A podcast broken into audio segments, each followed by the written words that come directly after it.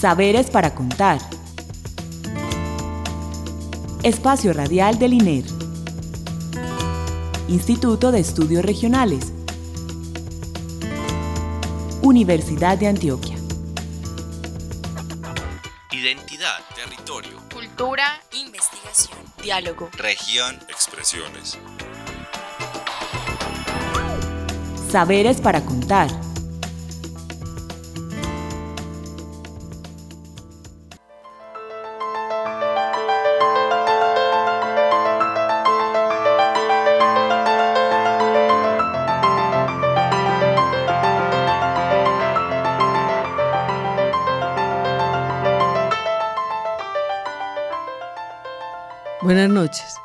Les damos la bienvenida al programa Saberes para Contar, el programa radial con que el INER quiere compartir con ustedes los conocimientos que se producen en el INER y mm, los departamentos vecinos, o sea, nuestros aliados de sociología, comunicaciones, antropología, etcétera, etcétera.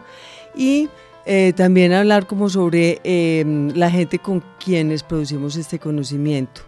Eh, para este programa le damos las gracias a Alexis Ramírez por la asistencia técnica y la bienvenida a nuestros dos invitados, eh, Gabriel Vélez, coordinador del grupo Redes y Actores Sociales de la Facultad de Ciencias Sociales y Humanas, y a Emilio Piazzini, coordinador del grupo Estudios del Territorio del Instituto de Estudios Regionales. Buenas noches, Gabriel. Hola Clara, muy buenas noches, muchas gracias por la invitación, buenas noches a todos los escuchas y esperamos que sea una conversación amena. Ah, ok, seguramente que sí. Emilio, buenas noches. Buenas noches Clara, buenas noches Gabriel, buenas noches a todos. Bueno, hoy tenemos un tema pues muy importante, nos parece a nosotros, y es la valoración del conocimiento sobre todo porque este tema en este momento estamos en una coyuntura con conciencias precisamente que nos están midiendo a los grupos de investigación, nos están midiendo nuestro conocimiento. Y eso ha generado pues muchos inconvenientes y muchas reacciones eh, de las maneras como la institucionalidad entiende, valora, visibiliza, pero también oculta algunas formas y maneras de producir conocimiento. Eh, para comenzar, entonces, eh, pongamos como cuáles son los problemas básicos que ustedes encuentran en este asunto de la valoración del conocimiento. Bueno, eh, a ver, un poco para contextualizar, creo que es importante aclarar por qué es un tema que se está volviendo como tan crucial para las universidades, tal vez no para la opinión pública en general, todavía no se ha mezclado del todo con la opinión pública, pero, pero que es fundamental para definir inclusive el desarrollo del país, eh, es que eh, conciencias y digamos las instituciones en el mundo han empezado a crear mecanismos que permiten decir si el conocimiento que producen los grupos de investigación o los investigadores es válido o no. Y, si es válido o no, pues si sirve o no sirve para solucionar ciertos problemas del país. Eh, en ese sentido, eh, cuando, cuando Colciencias abre una convocatoria este año, que la ha hecho ya pues en años anteriores, no es la primera vez, es un, son formas de medición que tienen mucho tiempo, eh, abre la convocatoria para medir, hay, hay un montón de grupos que empiezan a a, reaccionar. y a sentirse como, como, bueno, ¿qué es lo que está pasando? ¿Por qué no están viendo esto y no nos aceptan ciertos productos? Eh, ¿Por qué no, no, están considerando cosas que hacemos? En fin. Entonces, eh, eh, empieza a surgir, digamos, entre los grupos de investigación, entre los investigadores, reacciones, reacciones que muchas veces son negativas frente a estos modelos de medición para para tratar de reconocer cosas que también saben hacer, que se han ido construyendo con el tiempo, en fin, eh, no sé, este...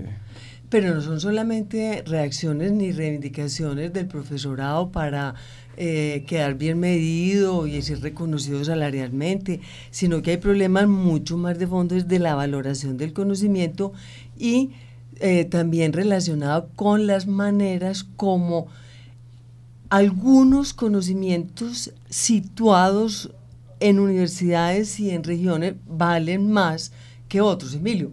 Es, yo sé que tú has trabajado el tema de la geografía de conocimiento, cómo interpretar eso desde la perspectiva de la producción de unos conocimientos sí visibles y otros no. Sí, lo que dices es muy acertado porque digamos que entre otras problemáticas que salen a la luz cada que conciencias pone a funcionar su modelo de medición, eh, se hacen visibles problemas de fondo y al que me referiré, que no es el único, es acerca de cómo los saberes y los conocimientos, científicos o no, son valorados más o menos dependiendo de dónde se producen y sobre todo en el modelo actual de conciencias de dónde se publican.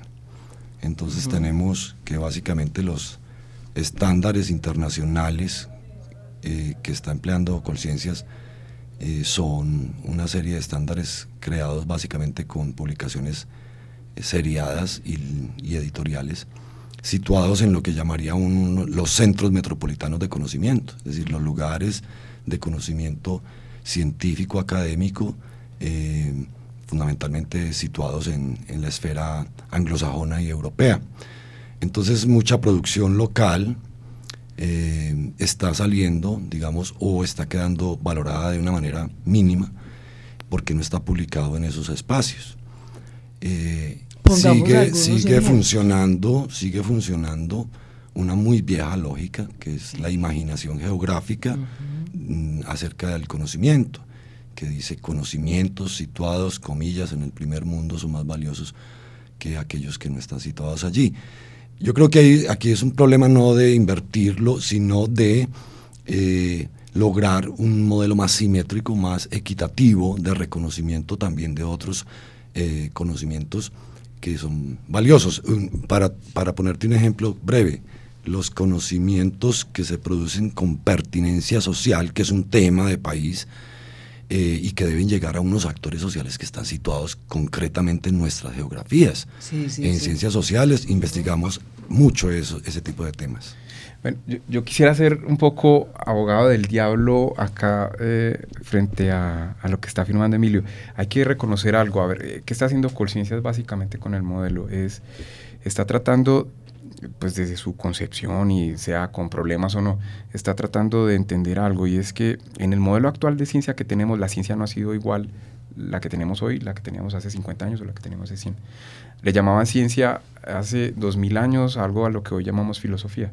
A lo que se le está llamando ciencia hoy es a toda la producción internacional que ha sido avalada por comités eh, eh, y consejos eh, científicos en revistas que tienen mucho prestigio, digamos, como internacional y que ocupan los primeros rankings, pues, en, ciertas, en ciertas bases de datos.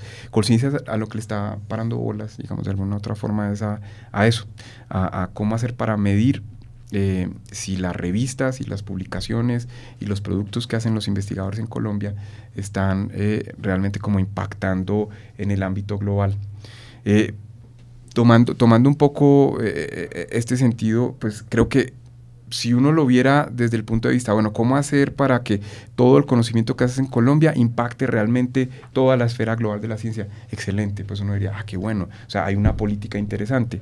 ¿Qué pasa?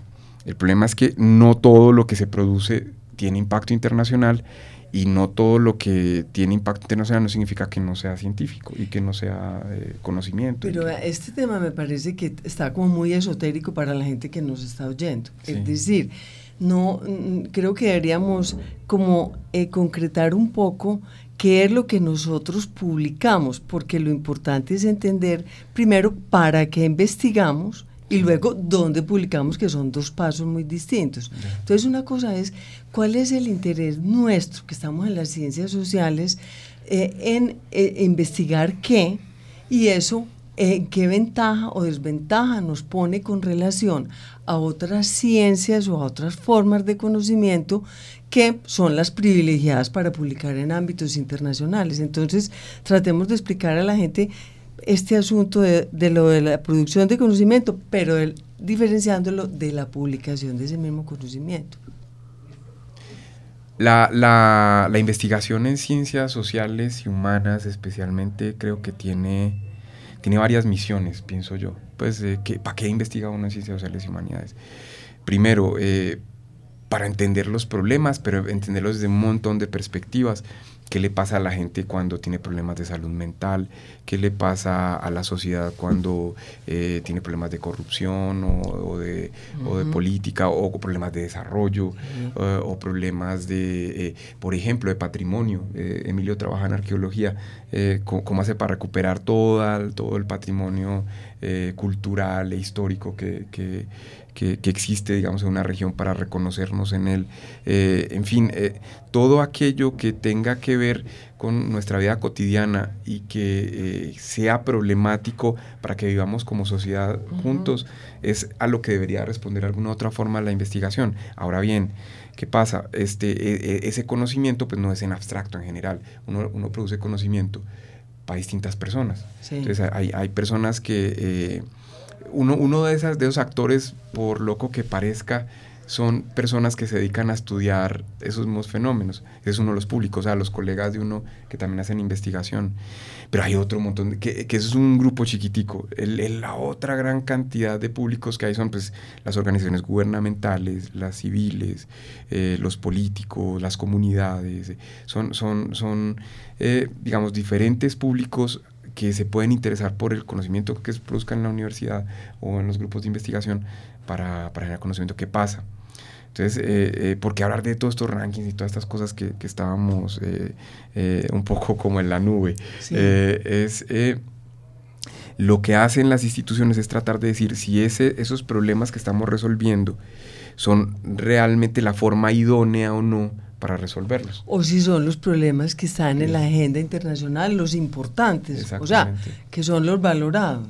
Y, y, aunque pareciera que estos sistemas son infalibles, el, el problema es que eh, hay diferencias de criterios. Ellos dicen, no, hay que medir esto porque esto es lo que es importante para lo internacional. Pero entonces vienen unas comunidades y dicen, pero pues a mí no me importa que usted publique en una revista internacional. A mí me publique que usted, a mí me importa es que usted solucione mi problema. Que publique en un eh, magazine local de un municipio. O que me haga una cartilla para ver cómo resolvemos el problema de la política pública, de que nos resuelva el problema del alcantarillado acá. Eh, que los investigadores internacionales, los sociólogos de las grandes asociaciones estarían diciendo, no, a mí lo que me importa es que usted haga la teoría para que pueda tener un marco que pueda analizar ese problema específico, que eso ya es otra cosa más abstracta. Pero mira todo lo que le tiene que apuntar a un investigador. Entonces Colciencia se empieza a decir, no, mire, para que usted le reconozcan eso, usted tiene que apuntar por aquí. Y ahí es donde todos los investigadores empiezan a tener dificultades y problemas. No, pero es que mire que estamos dejando a un lado esta otra, esta otra gente y usted me está diciendo que solo tenga en cuenta esto. Porque es eh, una valoración institucional. ¿Y dónde se quedan las valoraciones locales? Sí, yo creo que el modelo es asimétrico por eso. Nadie, o al menos yo no diría que aquí de lo que se trata es que anulemos indicadores de producción, como dice Gabriel, de, unos sistemas muy prestigiosos de evaluación por pares en el mundo de, la ciencia. Eh, pero lo que está pasando con el modelo es que valora eso por encima de todo lo demás, dando muy pocos puntos a otro tipo de producción, como la que mencionaba Gabriel, de pertinencia social. Entonces es como lograr un modelo más equilibrado en esos términos. Eh, otra cosa que hace falta para comprender mejor cómo implementar esos modelos de medición tipo Colciencias es conocer mejor cómo está funcionando la circulación y producción de conocimiento en nuestras regiones. Eh, el concepto de lo internacional es realmente un concepto que mm, no, no, resiste un análisis, porque lo internacional generalmente aquí es, repito, el norte geopolítico. Lo internacional no es el sur geopolítico. Entonces, cuando una universidad habla de internacionalización, básicamente está volcándose a figurar en esos estándares internacionales de ese norte y no los del sur. Tal vez análisis de, circuitos de difusión de conocimiento, de apropiación de conocimiento en Latinoamérica, en África, etcétera, podrían identificar que hay otras regiones también internacionales produciendo conocimiento pertinente, interesante. Por ejemplo, nuestras revistas eh, locales, desde hace unos, eh, tal vez una década para acá, eh, han empezado a recibir una gran cantidad de, de artículos producidos por autores argentinos, chilenos, brasileros. Eh, un estudio juicioso tal vez demostraría entonces que lo que nosotros tenemos que potenciarnos como universidad, en el caso concreto de la Universidad de Antioquia, es sí, posicionarnos local e internacionalmente, pero no en un internacional eh, genérico, sino regional, la región latinoamericana, iberoamericana. Ahí podemos ser muy buenos y es lo que tenemos que capitalizar. O sea, sí, porque todavía sigue vigente esa relación de que el conocimiento está directamente vinculado con el desarrollo económico, económico.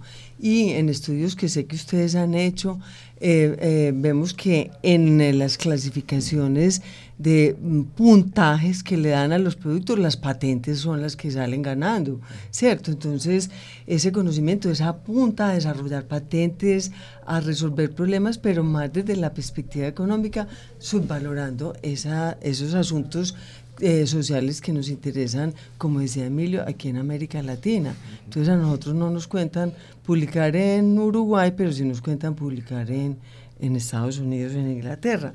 Entonces, bueno, mm, pero quiero pues como hacer otra pregunta. Ustedes con estas eh, preocupaciones que tienen, ¿qué han hecho? O sea, ¿qué proyectos han desarrollado o qué perspectivas creen que nosotros podemos empezar a enrutar para fortalecer qué, hacer qué? O sea, ¿cómo le vamos a dar salida a esto? Bueno, eh, pienso que, ¿qué hemos estado haciendo? Hay, hay, una cosa, hay un proyecto que hicimos hace algún, algunos meses, eh, bueno, meses no, perdón, ya, ya, ya años, ya casi año y medio. Este eh, fue el Atlas de la Ciencia de Antioquia, que, que estuvimos haciendo básicamente nos dimos cuenta que los rankings y las formas de medición y la forma en que estaban considerando el conocimiento estaba haciendo visible todo ese conocimiento que decía ahora Emilio, lo que se publicaba en Estados Unidos. Pero Gabriel, espérate, te interrumpo. Contemos un poquito eso de los rankings. ¿Eso qué es? Que hay unas bases de datos que, ah, digámosle a la gente, ¿eso qué es? Entonces, eh, un ranking es quién es el más importante y quién es el menos importante. Sí, ¿en dónde? Eh, entonces, estos rankings en el, en el mundo, digamos que hay distintos rankings en donde dicen cuáles son las universidades más importantes y las menos importantes. Pero también hay rankings para investigadores. ¿Cuáles son los investigadores más importantes y los menos importantes?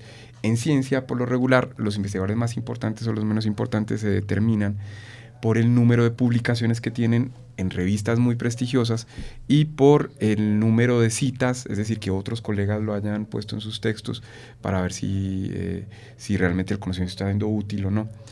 Entonces, eh, eh, para eso hay, en el mundo hay dos bases que son muy importantes. Una creada por una empresa estadounidense que se llama Thomson Reuters, eh, es Web of Knowledge se llama, o Red del Conocimiento. Esa es una base de datos que hace un ranking, el factor de impacto. Y hay otra que la hace una casa editorial antigua, muy famosa en Holanda, que se llama Elsevier. Y Elsevier hace una base de datos que se llama Scopus, y de ahí sacan también unos rankings, que inclusive hay una empresa española que les ayuda a ser parte de esos rankings. Eh, y eso es lo que se consulta. Y eso es lo que se consulta. En la Universidad de Antioquia es lo que se consulta para saber si somos buenos o no. Nos dimos cuenta en el área de ciencias sociales que no estábamos apareciendo ahí. Pues que, eh, y entonces todas las áreas y todo el país nos está diciendo, ustedes en ciencias sociales no hacen nada, son malos, es impertinente lo que hacen, no publican y probablemente les cortemos la financiación. Entonces ahí nos preocupamos porque nosotros creemos que hacemos muchas cosas. Pues lo que nos pagan en el salario, lo que hacemos cotidianamente, pues creemos que es algo que aporta. Entonces empezamos a hacer una investigación juiciosa y decir, bueno, ¿qué estamos haciendo? Empezamos a descubrir un montón de cosas muy interesantes eh, eh, que no aparecíamos en esos rankings, pero había un montón de producción local que no era considerada allí, que estaba aportando un montón de cosas. Pues, eh, ¿a qué cosas estábamos aportando? a políticas públicas, modelos de educación, Em, modelos macroeconómicos que estaban ayudando a tomar decisiones en el país, el, problema del, conflicto armado, eh, investigación en, todas esas áreas, en, en, en desarrollo del territorio eh, y todo este tipo de investigaciones que no aparecen en esos rankings, pues es con la que estamos formando a nuestros estudiantes, con la que estamos diciéndole al gobierno cómo hacer las cosas, con las que estamos haciendo los proyectos de consultoría. Y, bueno, entonces eh, ahí viene y ahí contextualizamos todo esto que empezamos al principio y es, Conciencia nos está diciendo, eh, miren qué pena, eso no aparece en ranking internacionales, eso no es valioso, no es científico, no es válido, no es, y ahí es donde empezamos nosotros a pelear, hey, perdón señores, conciencias, si es válido, porque hay colegas que han evaluado esto, lo hemos, le ha ayudado a las comunidades, ha sido eh, productos que inclusive en el, en el modelo tradicional este económico que estabas mencionando, se venden. O sea, hay empresas que compran estas cosas para que funcionen mejor y sean competitivas a nivel internacional. O sea, no, no, no, solo nacional, no solo local. Entonces, eh, eh, pues no digo nombres acá porque no, no, es el espacio, pero, pero empresas muy importantes, de, de, grupos económicos importantes, a los que la facultad y otras facultades en la universidad le están aportando. Pero no aparecen en los modelos de medición. Sí. Eh, por eso la molestia, por eso acá. Además, las cosas de arte, de música, tampoco son productos teniendo mucho interés a la hora de hacer procesos de memoria en, conflicto, que hacen un, una representación, eso no vale nada. Y cuando tienen un impacto social impresionante. No, es que hay un grupo que se llama Valores Musicales en la Universidad de Antioquia, tiene un trabajo bellísimo recogiendo toda la memoria musical del país eh, eh, recogiendo sus partituras, haciendo bancos de datos, eh, no están reconocidos por cosas. Pues, y, es, pues, y cómo no recuperar toda esa música que se está perdiendo. Pues, eso, es como...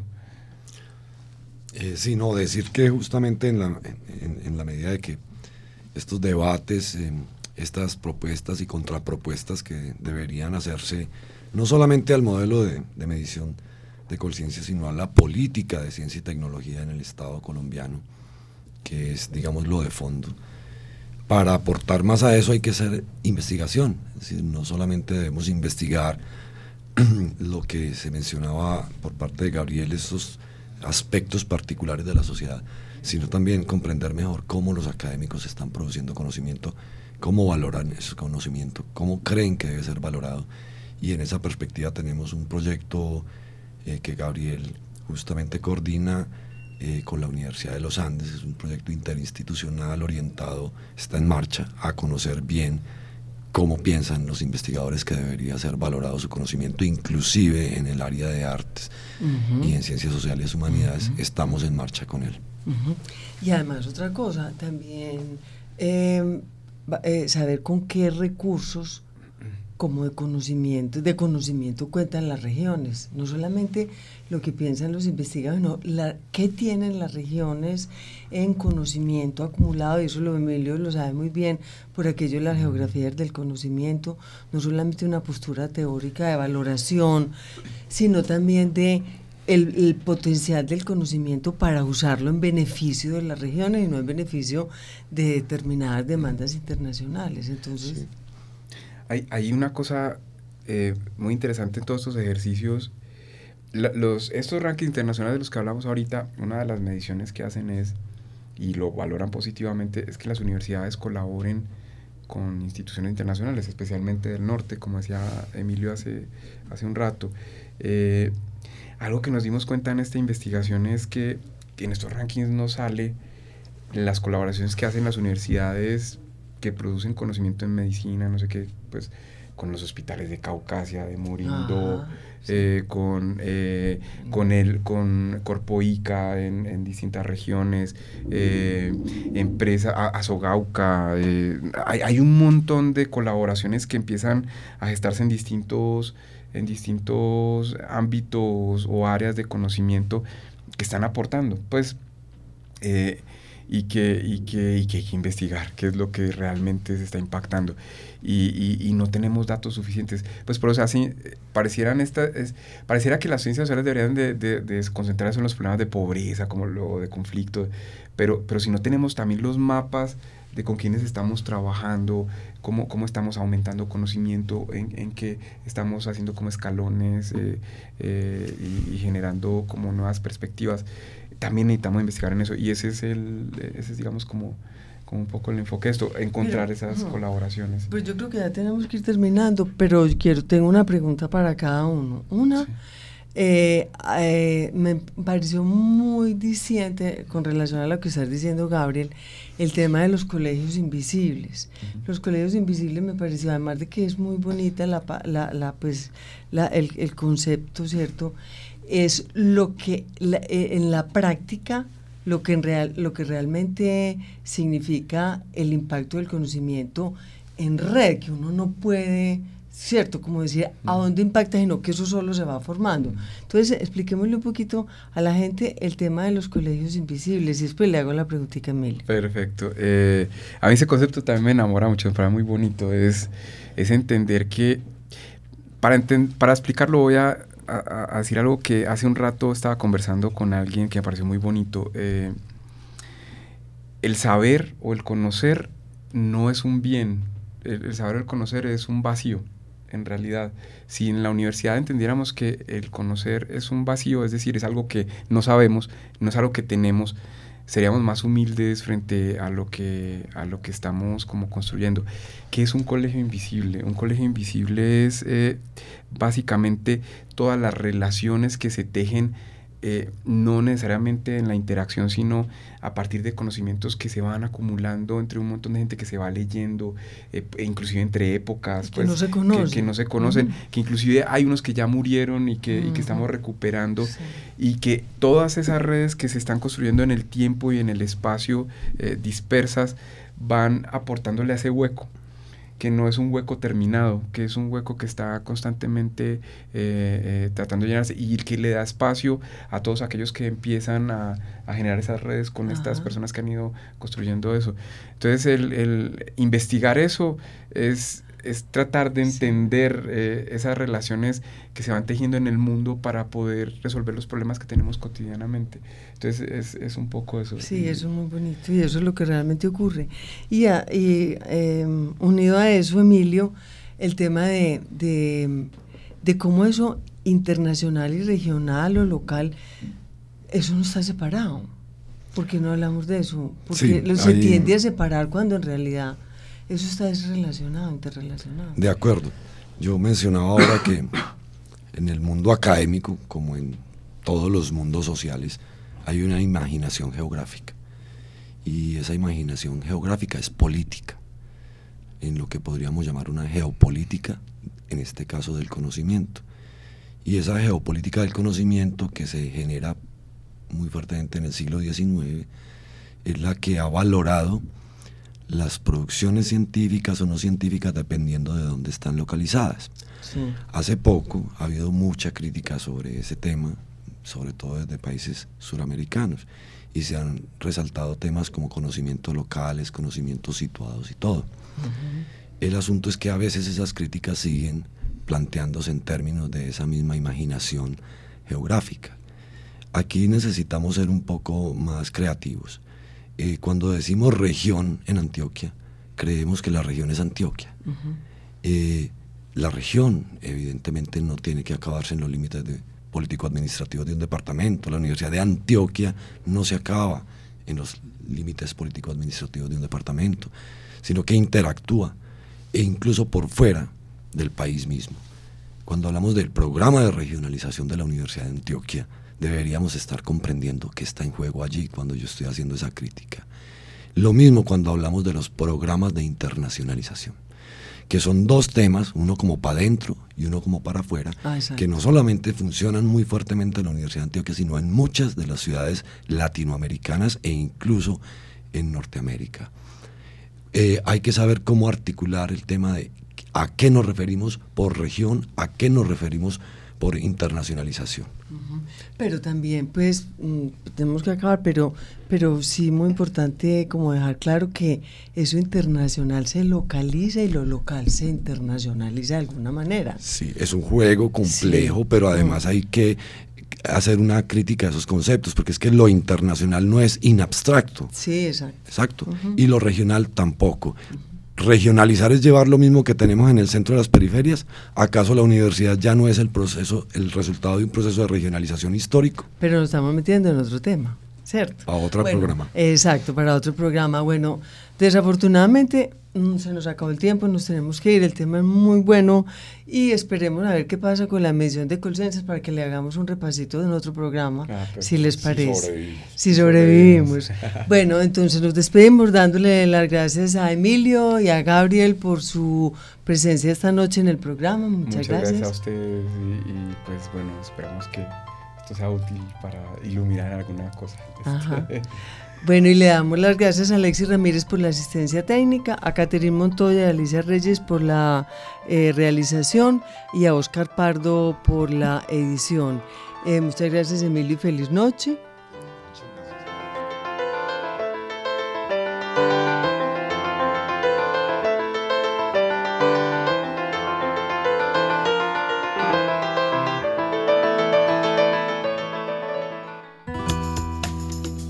Saberes para contar. Espacio Radial del INER. Instituto de Estudios Regionales. Universidad de Antioquia. Identidad, territorio, Cultura, investigación, diálogo. región, expresiones. Saberes para contar.